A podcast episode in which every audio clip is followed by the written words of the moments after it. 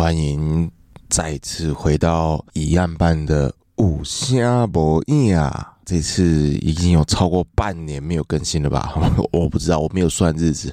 我不敢算日子，因为呃接了政府的标案之后啊，然后再加上呃你们知道我就是。今年年初出了这本《猩红速写》，其实写了两年的这本书啊，啊花了很多的时间在最后的收尾的上面啊，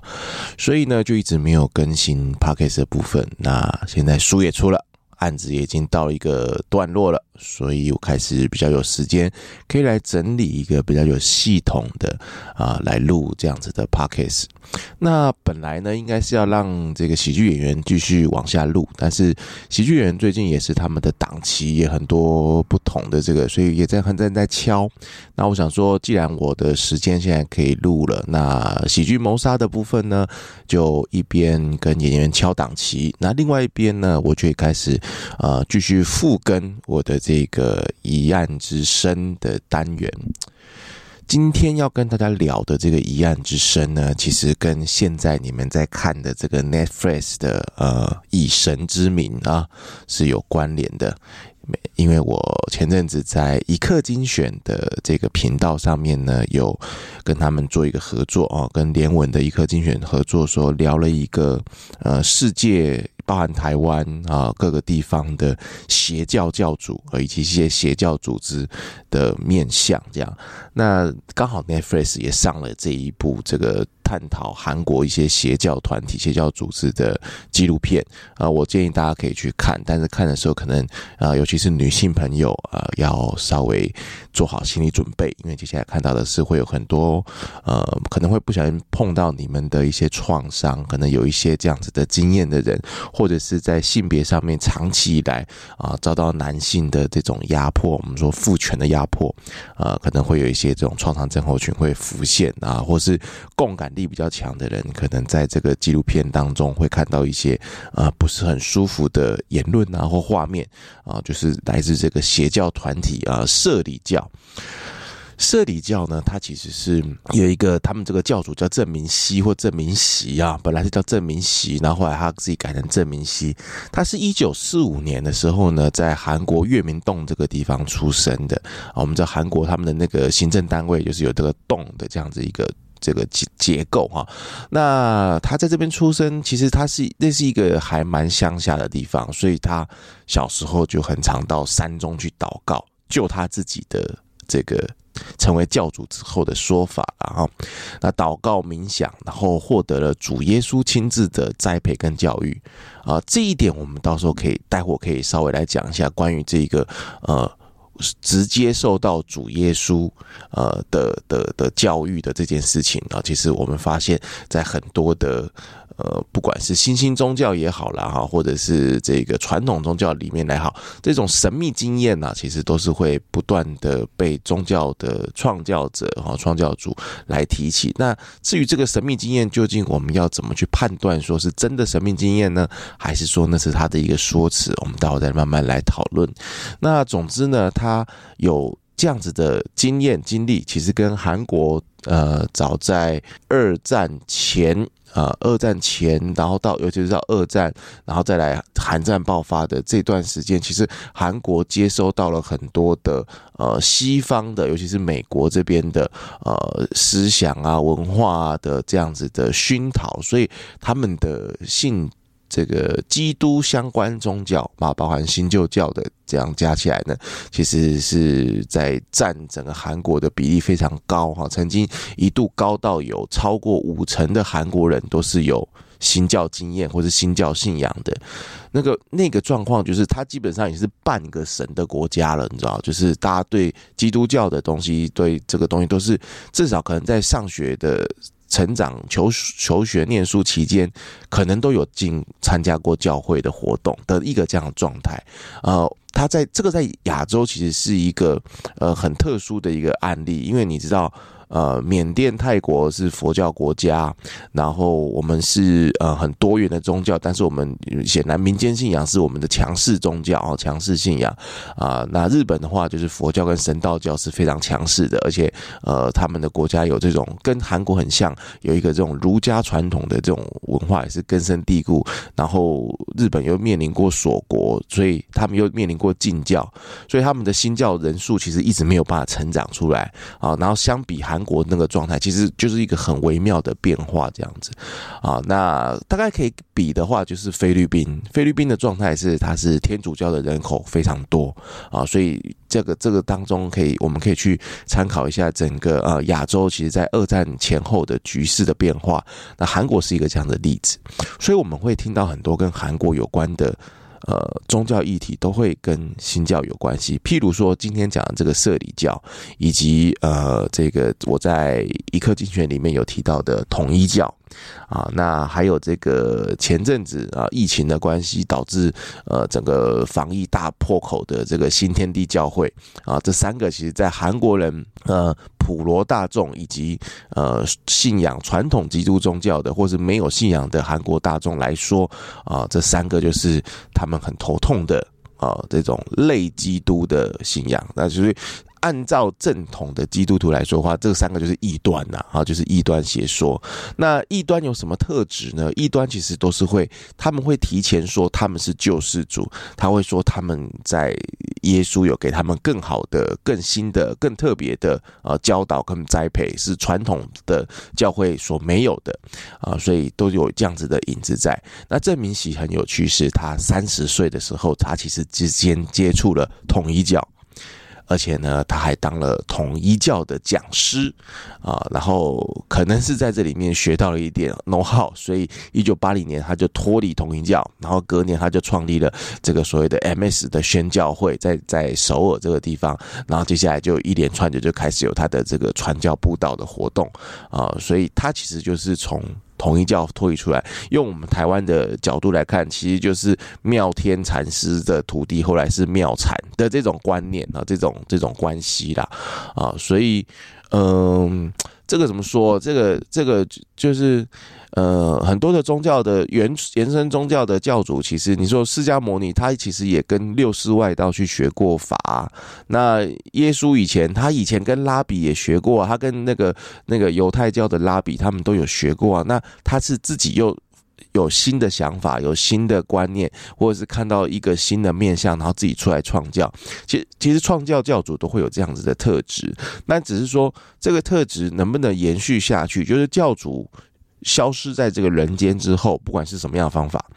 那他的教义有没有办法被延伸下去？其实就在于说他还在的时候，他所传这个东西是不是依人呐、还是依法？佛教讲说依法不依人，为什么？因为人会消失，但是法不会那么容易消失啊！法会传承一定一段时间啊，可能到到这个这个国家不再信奉佛教了啊，那法才会消失啊！这个国家要把基督教统统赶出去了啊，那这个法才会消失。那你如果依人的话，人消失，东西就没有了啦啊！所以这种新兴宗教呢，他们就有个问题，就是它非常的强烈的。以人啊，以人治为主这样子啊，那郑明析呢，他其实扩张到台湾，呃，也都是呃。针对这个台湾的大专院校哈，去去进行散播，所以你们后来也有看到新闻嘛，就是阿迪跟他妹妹其实也有也有加入过摄理教，其实这个这个都是呃某种程度来说其实无可厚非，就是因为他们的传教方式相对于传统宗教是很活泼的。如果你去看那个纪录片，你看到踢足球，我们他他好喜欢踢足球，郑明析好喜欢踢足球，踢足球啊，跳舞啊，唱歌，你完全不像在参加宗教活动。啊，然后偶尔上课讲讲这个人的救赎啊，在在圣经里面他自己做了一个曲解哈，这样子，然后你读了这圣经就获得救赎，按照他的方式怎么样怎么样哈，去奉献啊，去干嘛可以获得救赎啊？那在一个心智尚未稳定，这个非常的想要要往成功的方向迈进的这个年纪，正年轻的时候，然后心智又还没有到很稳定、很成熟的时候。其实很不小心，真的就会被邪教卷走。那很有趣的是，呃，他们其实都会针对大专院校，以及我后来发现，这个社里教啊，呃，他们除了大专院校之外，他们很喜欢攻新竹这个地方，我不知道为什么，就是妙天跟妙禅也是攻新竹这个地方，有没有新竹人要出来为自己辩驳一下？就是究竟新竹发生什么事？然后在这个很多科技新贵的这个这个地区，到底是呃，因为大家很想要成功吗？还是说这个地方的大学生，这边地方学生比较好骗呢？啊，还是这个地方的信仰比较薄弱吧？也不会啊，新竹有城隍庙啊，还是不知道，就是很他们都他们的据点重点的据点，或者还会是办很多活动，都会在新竹这个地方。那郑明喜呢，他其实在二零零八年的时候，呃，因为他在一九九零年代其实就已经被。被告告说性侵啊等等的，就是很多性方面的这个案件。那其实有胜有败啊，上诉之后有胜有败。那有胜有败其实就很麻烦，因为你你胜诉的时候，拥护你的那个铁粉信徒就会。啊，就会有他们的一番说辞啊，那败诉也会有一番说辞，所以他就这样子缠讼。那一直到二零零八年的时候是，那个时候是戴起金加卡多掉啊，然后他就在中国的呃大连这个地方啊，到大连去，我不知道是传教还是什么，那就总之就被中国抓到了啊。你看，因为中国对这种邪教也是零容忍啊啊，中国基本上对宗教是零容忍啊啊，宗教都是要呃按照党的话。走啊，跟着党的话走，才可以才可以活得长久。那社里教只能跟着郑明喜的话走啊。郑明喜跟这个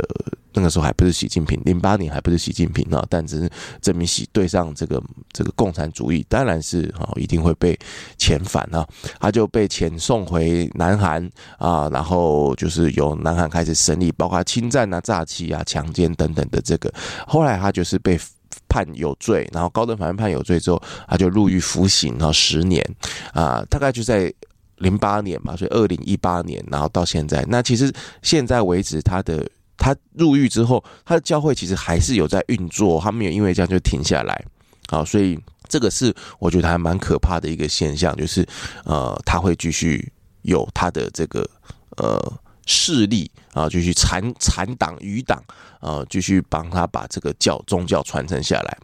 那到了二零一三年，应该二零一三一四年的时候，在台湾的几个那个大学啊什么的，都还有在都还有在办活动哦。然后还有成立那种什么福音站呐，什么呃竹排篮球的那种运动小组什么，就在台湾现在，也就是说现在应该还有他的。呃，相关的信徒啊、呃，还是在在信相信着他，因为韩国也有像信徒，台湾相信也会有。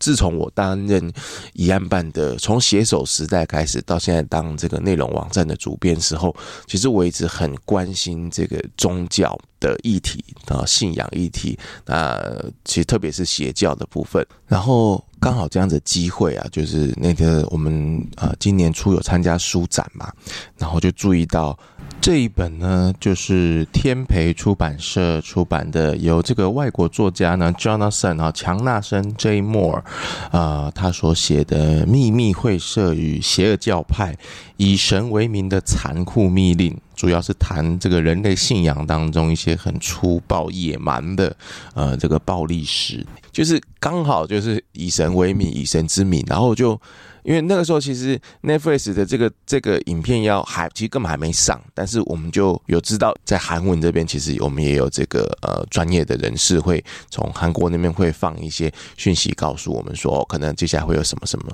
所以我们呃就是知道说有这个以神之名的这个纪录片啊，今年会上的时候，那时候还没，那时候以神之名啊，以神之名好像已经出来了，就暂定是这个片名这样。然后就刚好看到这个，我觉得哎，就是很刚好。然后，然后一刻精选又在，也是在年前年后来找我们，然后也是谈邪教。所以其实这是一种邪教嘛，就是刚好大家通在同一个时间，通通都凑上来啊，然后要请我们那讲这个邪教的议题，这个是这个是邪教还是 还是什么？反正就是人类有时候就会有这种超自然的经验，就你无法理解为什么会刚好在这个时间，然后所有的跟邪教相关议题通通都找上你这样，然后呃，然后那我就来录这样子的一个 podcast，当做是这个复根啊，然后又是我比较擅长的这个主。主题啊，那这本书其实因为因为是我已经其实有很多是已经知道的啦，就是我我已经都已经读过。那他其实讲了更多的细节啊、然后包含也出现了一些呃更清楚的年代跟一些人物啊、所以就很就是你如果是像我这种邪教狂热分子，好像有点奇怪啊，邪教研究的狂热分子，你来读的时候，你会读到很多那个新的乐趣。那如果是对邪教一知半解，呃，甚至你可能你的好朋友。或是你的家人可能有这样子的疑虑啊，现在可能在面临接触一个邪教啊。这本书其实它在里面的一些爬书，其实呃，它不会教你怎么辨别邪教，可是它在某些程度上面，它会让你去读到说，哦，这个可能是有问题的思想啊。譬如说，它在分类的时候呢，有一个分类叫末日教派。啊、这个其实是放诸四海皆准的，就是全人类，包含从玛雅历法开始，哦、就有这种啊、我们之前是二零一二嘛，我们已经挺过来，又多活了一年了，多活十一年了啊。所以这个是呃，古时候的人的这种末日教派，他们都会有末日的思想啊，认为说世界末日的那一天到来。那末日教派的呃，这个传教方式，基本上绝大多数说，你相信我。的，或是相信我的神，或是相信我教的教法。那末日来那天的时候呢，你不用担心。虽然末日会发生，但是你会去到一个更好的乐土啊，或者是末日会发生，但你会是获得救赎。这样。那如果谈到末日教派，一般在西方的时候，都会先谈到圣经的启示录，因为启示录里面呢，它就是用了很多文学的象征的隐喻的手法。啊，包含号角啊，包含头上长角的兽啊，啊，包含这个石灾啊，然后人类会遭遇到的一些这种鬼魔啊，会怎么出来啊？然后呃，这个敌基督是以什么样的方式出现在我们面前，让我们无法辨别啊？等等啊，他都会用文学手法，所以你看起诉的时候，很像神话，但隐约又很像是一个呃，它其实很像一种用文字去形塑出来的一个末日的景象。本来圣经的这个启示录，它的最终的目的就是告诉你说啊，要相信耶稣基督，然后耶稣基督会再临啊，等等的啊，然后这个以以安息的人呢，就会被再提提到天上去啊，然后会被真的会被丢入火湖里面永劫不不不复的那种人，其实是你按照圣经的理论来看，然后救赎的这个这个观念来看，其实呃，凡称主耶稣的名，其实都有机会获得救赎的这件事情，就要符合呃。符合获得救恩的条件，相对是容易的啊，这点非常重要。就是新教的新教跟宗教改革之后的这个这个基督相关宗教，天主教跟这个基督新教，其实都在谈说，到底什么样的人配得呃这个救恩啊？那解释都有不同，可是你会发现，呃，因信为什么要讲因信称义？因为你相信的，你就是一个义人。好，有了这个东西之后呢，在正常的轨道上面发展的时候，我们一般人会觉得说：对，我虽然因信称义，但是我还是有很多小毛病，我还是有很多坏习气，我还是或者是别人还是他还是有很多坏习气，他还是有很多小毛病啊！我凭什么上天堂？或他凭什么上天堂？我们还是会有这样子的疑虑存在。那也就是因为这样的疑虑存在，所以信仰就是这样子。呃，进三步退两步哦，走走停停，然后慢慢慢慢的往前进。但是另外一种人呢，他就找到了一个解释，说：哦，如果是因信称义的话，那是不是做什么都可以？所以我如果做什么都可以之后，然后反正我是信上帝的，我是相信救恩的，我相信他，那我做什么？都没有关系，所以才会有那个人家说，呃，意大利的黑手党都是虔诚的天主教徒，礼拜一到礼拜六杀人放火，呃，偷抢拐骗，然后礼拜天上教堂去告解，这样子啊，就是产生出这样子的东西。那其实新兴宗教或者说我们说邪教教主，他就是抓着这样子的心思。啊，他出来创一个教，所以说一样有末日的东西，他一样宣导末日的东西，然后一样宣导你们就是无可救药，你们就不配获得救恩。那现在怎么办呢？我有我的一个解经的方法啊，按照我解经的方法，不管你是贡献身体、贡献肉体、贡献金钱啊，还是怎么样，那你就可以获得救恩。咦，讲到这边，我忽然想到，这个是不是跟呃某一个正在台湾面临这个官司诉讼还有税务问题的这个艺人教会好像有点相似哈，主事者他会无限的膨胀啊，那因为他掌握到这个经典里面的一些呃这个 system 上面的 bug 了哈，所以他开始钻钻出一个他的解释方法。我觉得这个这个其实就很危险啊！如果你相信这个方面的话，就会有一定的呃这个误解经典的可能性啊。我们不会说他直接就是邪教徒，但是你会开始误解经典，误解经典之后呢，你的生活势必就会受到一些影响跟改变。那真正的邪教，他的做法就是。把你的生活改变，把你生活弄得一塌糊涂。原生的家庭不好，我们帮你创造出来的第二个家庭才是好棒棒啊！天上的家庭为你预备好了，所以你就是跟教主一起生活吧啊！他就把你凑在一起了啊！所以这是末日教派的的一个，其实一个一一个连贯的一个 set 包套起来的。啊，那书里面主要是提基督教的相关的末日教派，或者是呃这个呃苏美人的啦、埃及人的哈、拉丁人的这个拉丁美洲的他们这些原始的啊末日的信仰啊，比较少提到。其实我们在亚洲地区也有末日教派啊，啊，像佛经里面就有提到弥勒菩萨会再来。那弥勒菩萨再来这件事情呢，其实呃释迦牟尼给的时间是五十六亿七千五百万年后。就是一个极大数了，它不是真的从现在开始算五十六亿七千五百万年啊，可是他给了一个给一个初估的数字啊，五十六亿年后这样，弥勒佛要再来的时候呢，会有几个瑞相，就是有几个好的现象，比如说人的寿命会八万四千岁，我们现在想怎么可能活两百岁都有问题，要活到八万四千岁？所以我说这个佛经有很多的数字其实是虚数啊，它就是说无限长啊，还有无限。远的一种形容，这样啊，然后土地里面有很多的金银珠宝，而且是源源不绝，就好像那个满地都井喷啊，随处都井喷，下水道也井喷啊，井喷到那种就是他说那个为什么要这样解释？就是说人类已经不需要物质生活了，就物质生活已经完全无法无法。成为人类的阻碍，人类的心理已经不看重这些金银珠宝了，不看重这些石油，就是过得这这一个绝对富足，就是按照马斯洛的理论，基本需求已经满足了，都在走在自我实现的目陆地上，目呃那个路线上了，这样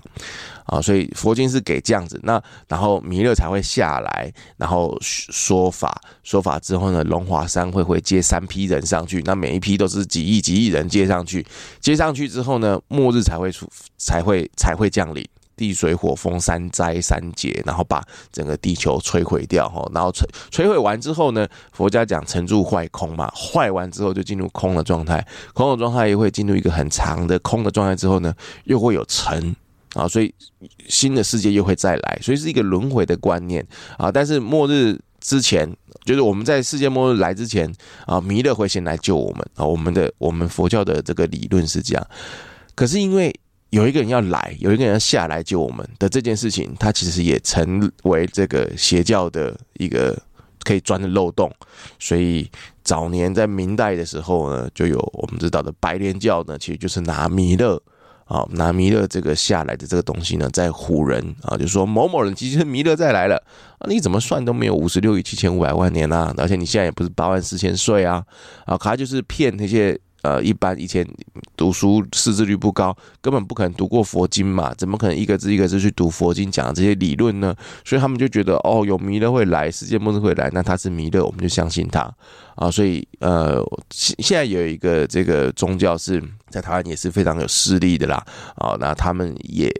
他们现在就是也是政府。啊，就是法定的啊，正常的正规的宗教。那相信这个宗教呢也很好啊，他也助人为善啊什么的，因为宗教信仰本来是自由的。可是他在这个末日的观念里面呢也很强烈啊，他对这个末日的观念，什么样的人可以到天堂去挂号，什么样的人可以地府抽钉，他都有他的标准在啊。我我没有讲是什么宗教，可是我已经讲出关键字了啊，天堂挂号，地府抽钉啊。那这个宗教。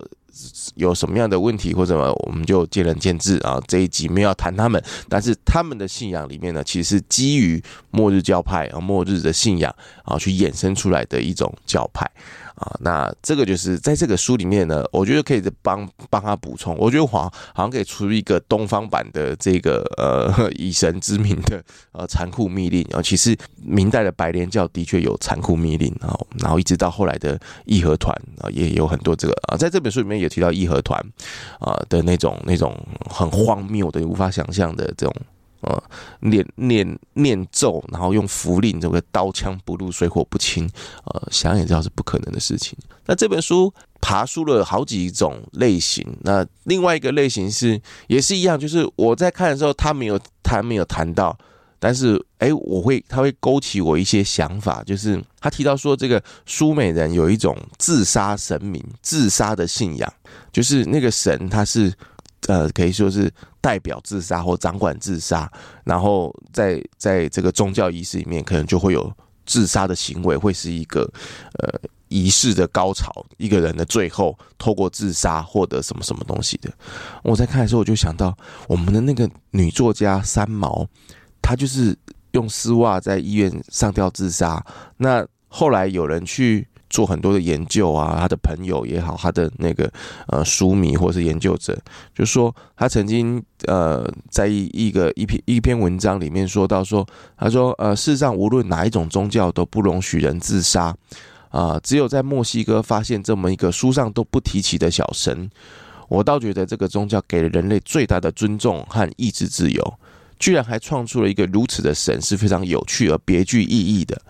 啊，我前面讲是苏美人，但他现在三毛讲的是墨西哥。墨西哥的伊西塔布呢，就是负责自杀的神。然后伊西塔布的自杀方式呢，就是上吊，而且是跪坐，就是人是跪着，然后那个那个藤蔓是绕着脖绳绳索是绕着脖子这样的一个女神，这样就有人研究说，会不会是三毛其实不是根本不是忧郁症自杀，也不是太想她的老公而自杀，会不会是她尝试着想要透过这种方式？因为你知道，她老公过世，荷西过世之后，她一直去通灵啊，去招魂呐，然后就是想要跟，然后算命啊，想要跟荷西能够再再续前缘，能够对得到话。要是。关于我和鬼的家人早点拍的话，说不定他就有机会去跟荷西冥婚，或者说不对，那个年代有冥婚呢，他怎么没想到可以跟荷西冥婚呢？然后就跟荷西用宝贝的方式跟他相处，这样说不定他的心灵上也可以得到一点点的这样子的宽慰哦。诶，奇怪，莫名其妙就帮他们推剧了。好了，那个这个也可以去看，我每次都在帮大家推坑，呃，可以，我我自己已经二刷了，我觉得你们可以去去看这个，呃，如果。台湾今年现在三月四月哈，然后台湾今年如果没有更强的制作的话，没有更多的这个，就是去年前年的制作片如果没有更强的话，这个可能就是今年最最好的票房了，可能它就是一个顶标了啊，所以错过的话很可惜啊，错过的话很可惜，记记得一定要去看一下，它没有。想到冥婚，但是他用了很多方式，想跟荷西能够再沟通啊，跟能够再搭上话，所以就有人想说，会不会是他想要透过呃伊西塔布的这种自杀神的信仰啊，然后让他的灵魂能够获得解脱啊，然后去到另外一个世界跟跟荷西再会啊？没有人知道，因为他自杀的前几天，他的那个什么剧本工作才刚谈定。就是他的他的下一份下一本书下一个剧本都其实一都已经谈好了，都要开始去弄了，所以也是一个没有没有预警的，毫无预警就就就那个的啊，所以呃留下很多谜团啊。这个这是自杀神，我在看自杀神的章节的时候想到，那另外一个是他杀，自杀完之后，那另外一个是他杀，就杀别人这件事情，杀别人这个东西，其实在呃。哦，我们就看那个什么伊斯兰国有没有圣战士啊？他们就是透过他们其实也是曲解了古兰经嘛，因为古兰经里面就明文戒律，就说你不可以杀人呐，这个是最重最重的罪。你不管你杀的是异教徒还是什么，你杀人在古兰经里面是最重最重的罪啊。但也就是极端分子就把它曲解，其实这就是伊斯兰国就是邪教，他就把它曲解，然后说杀几个可以上天堂，可以干嘛干嘛啊？那。这种这种我杀人然后来成就我自己的这种这种很荒诞的修行方式，其实不是只有伊斯兰教，其实在整个人类的历史文明当中都存在这种，就是我杀人，然后我杀的越多来成就我啊，甚至在佛教密教里面还有一种做法是，我杀你，然后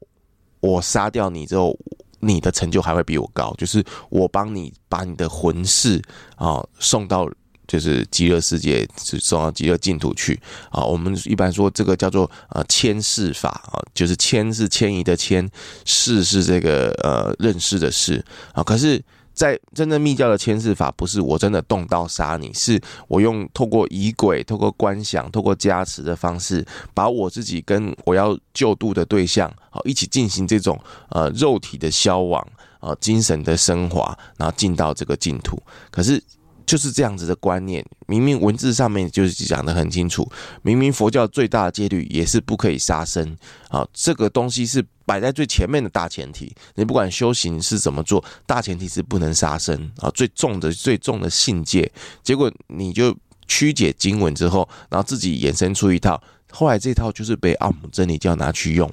奥姆真理教他为什么会去放沙林毒气？为什么会杀这些人？他们也是从这个迁世法里面啊，然后东拼西凑拼装车，然后弄曲解出这样的东西啊。这我杀你，成就你；我杀你，成就我自己。那在佛教呢，原始佛教里面呢，其实有一部经典哈，《央觉摩罗经》，就有一个人叫央觉摩罗，他杀了九十九百九十九个人。啊，就是他的老师说，你要杀一千个人，你就可以成就；然后被你杀掉的人，他们也会成就。啊，一般相信密教的牵世法可能跟这个也有一点渊源，然后就在印度当时的外道有这样的思想。那这九十九九九百九十九个人，还不是能，还不是一般人，是要有成就的修行人。所以央觉摩罗呢，他就杀了，他每杀一个人呢，就把那个人的手指。剁下来，然后穿成那个珠珠链，啊珍珠项链呐，好像就挂在脖子上这样。所以他脖子上已经挂了九百九十九个人的手指头了啊。然后他的最后一个对象啊，就是因为是在佛教的故事，所以最后一个对象，最后一个登场就是我们的释迦牟尼，他就要去杀释迦牟尼。那很有趣的是，他当他拿着刀带着杀意去找释迦牟尼的时候，他每走。一步往前，释迦牟尼佛就会距离他一步往后，就是他每前进一步，释迦牟尼佛就会离他后一步。他用最快的速度，用他九百九十九个人的神通的力量往前飞奔，然后释迦牟尼永远就是跟他距离，就是他砍不到位置，往后一步，就是这个就是史上最早的保持社交安全距离啊，一点五公尺这样，就这样一路追追山长水远哈，追了好久之后，他就追到没有力气，他就问释迦牟尼为什么会这样。为什么我杀不到你？啊，我杀了这么多成就者，为什么杀不到你？啊，释迦牟尼佛在跟他说，其实你被骗了，啊，你的老师根本给你的方法是错的，啊，没有办法达到你要的成就等等，就为他开示佛法。开示完佛法之后呢，他就把手上的屠刀放下，当下就觉悟，后来就成为了一个觉悟的这个阿罗汉。他就是放下屠刀立地成佛的典故由来，就是这个人央觉摩罗啊，然后。后面当然就开始开展出一段他跟佛陀学法啊，四处在城里面游历，然后他帮助佛陀去讲经说法，然后潜心悔悟的一个历程。那后来他这个故事呢，其实在。印度教也有拿去使用，密教也有拿去使用啊。密教就把这个故事呢，其实就搬到啊，像呃这个大黑天呐，也是也是前面有这个要杀很多人，然后才去成就的，然后遇到人家说法，说法之后，哎，就就忽然就悔悟，成为佛教的护法啊等等啊，或是屠吉尼天呐，屠吉尼天他是要吃人类的心脏。啊，吃我人类的心脏才能够才能才能够成就，然后他一直吃一直吃，结果后来哎就就反正也是被这个如来说服了，然后说服之后就帮他做一个变通哈，让他可以呃跟在这个修行者的身边，然后等到修行者要挂掉之前啊，他就会出现，然后挂掉之后。马上死掉的时候，他再来去吃这个心脏，就是吃这个呃，不是他杀的啊，是吃这个很老二的心脏啊，就做一个变通就对了啊。然后其实他这个故事吃心脏啊、杀人呐，哈，然后干嘛，其实都是从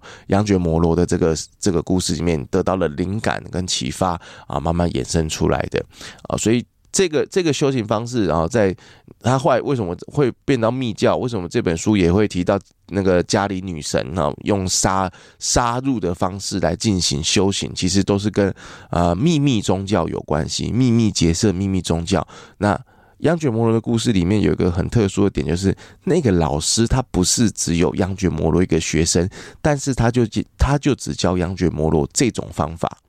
也就是说，那个老师他没有把这个方法教给所有的学生，通通都用杀，那印度就成杀的血流成河，他就只有教给央觉摩罗这个方法。那搞了半天，其实这个老师是跟央觉摩罗。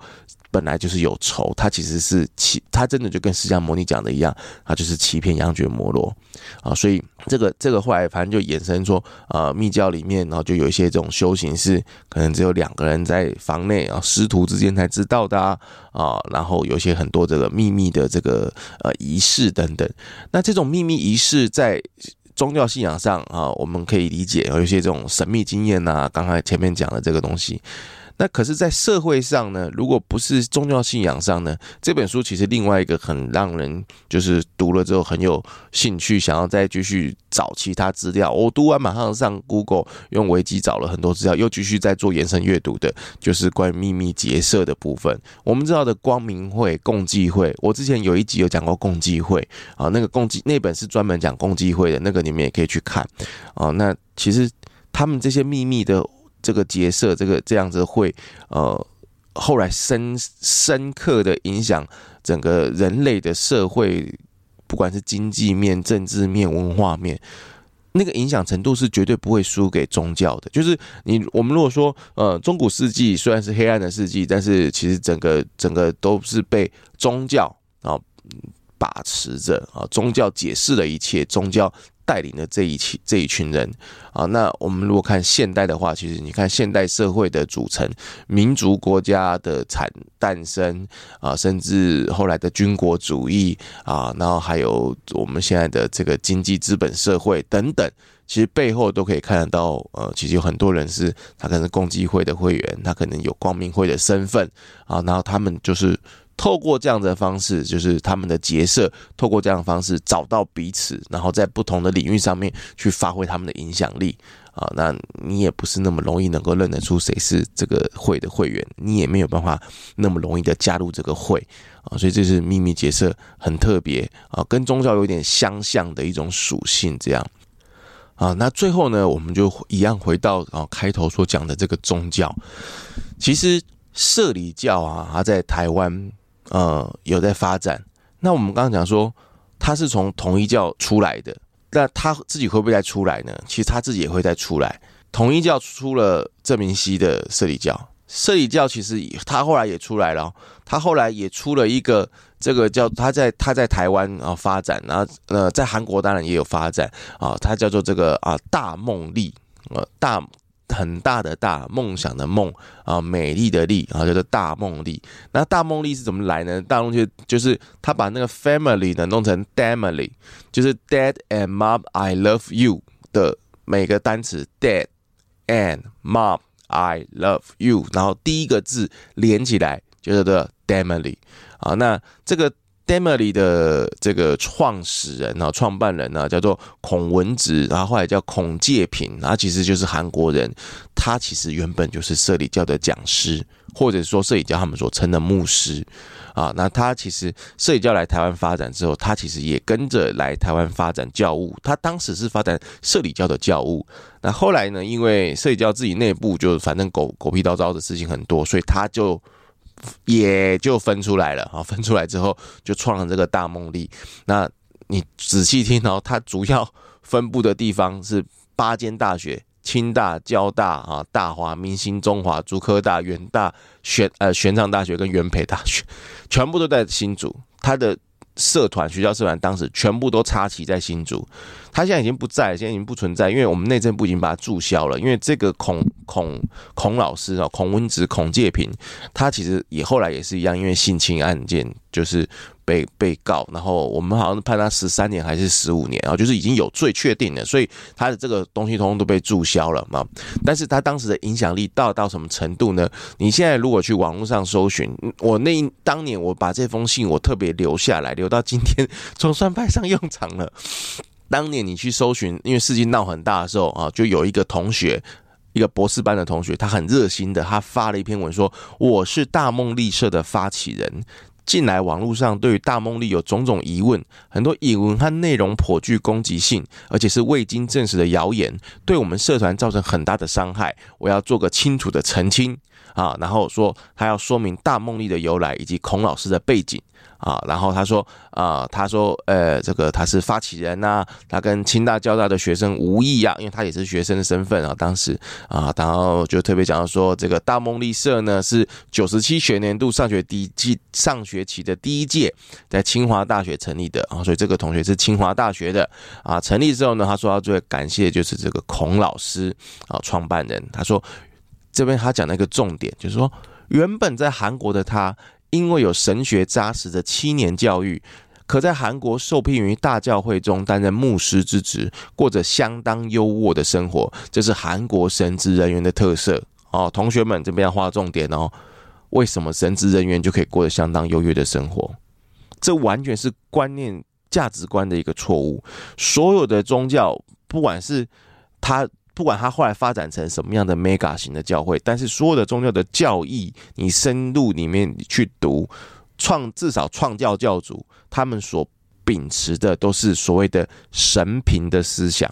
天主教有一种观念叫神贫的思想，就是神，然后贫困的贫啊，神贫的思想就是我们应该应当跟这些贫苦的人是站在一起的，我们不可能自己去过优渥的生活。所以这位同学他有这样子的观念，他认为神职人员在韩国可以什么优渥生活是一个惯例，是一个通例，他大可以如此，这是一个基本观念的绝对的错误。他就是没有搞清楚基督宗教，才会认为。他会写这个文章来捍卫这个呃所谓的孔老师啊，这是第一个重点。第二个重点是什么叫做神学扎实的七年教育？你要知道，在一个五成以上都是这个基督宗教相关，然后又有呃三大这个所谓的呃基督邪教，然后有三大就会有很多的小，懂吗？不是只有大，会有很多小，小异端一定是层出不穷。那所谓的七年神学教育，它是。根据哪一个单位去学的神学？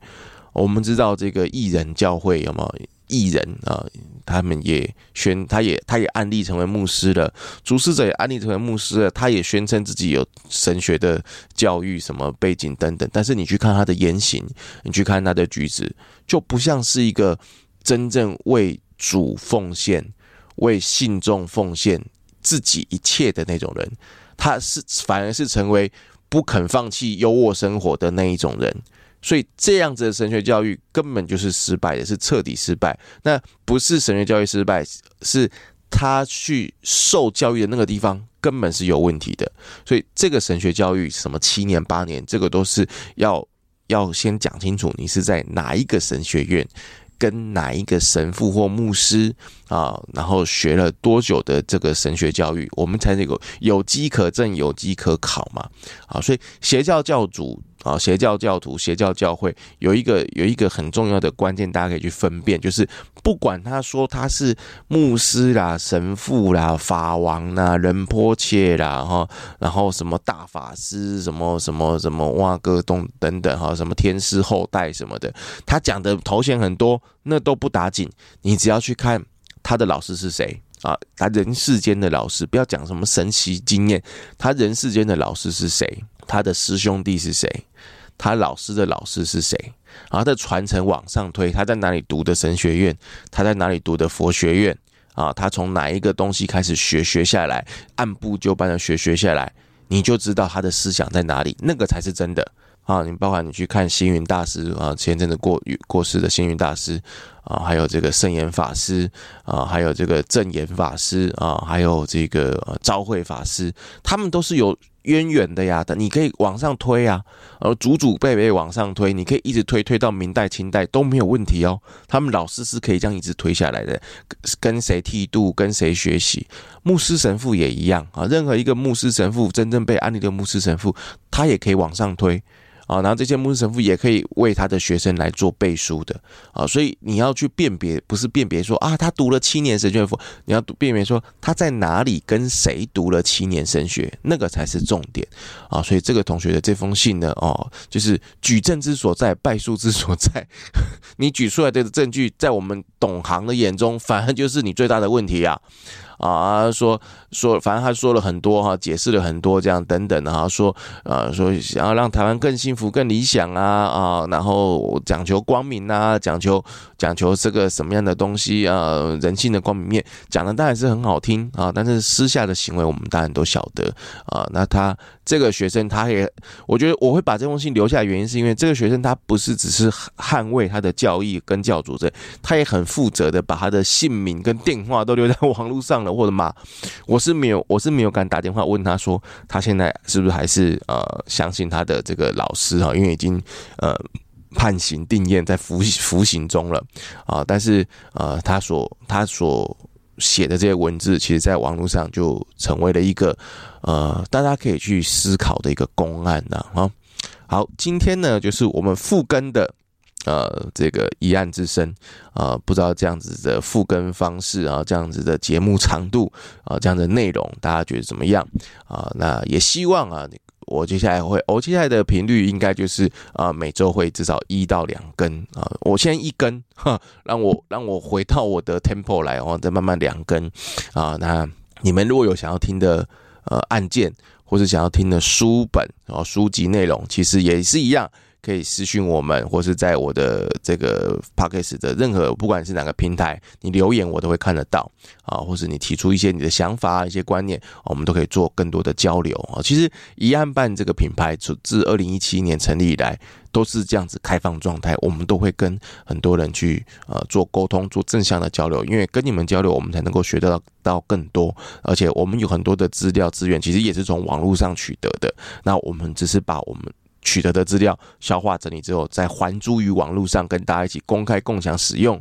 啊，一个很佛系的概念啊，善的轮环啊，我们是疑案的轮环，谜团的轮环啊，让大家可以继续去使用。好，呃，谢谢大家今天的收听啊，我是重大历史悬疑案件调查办公室网站内容的主编啊，我是唐墨。好，谢谢大家收听，拜拜。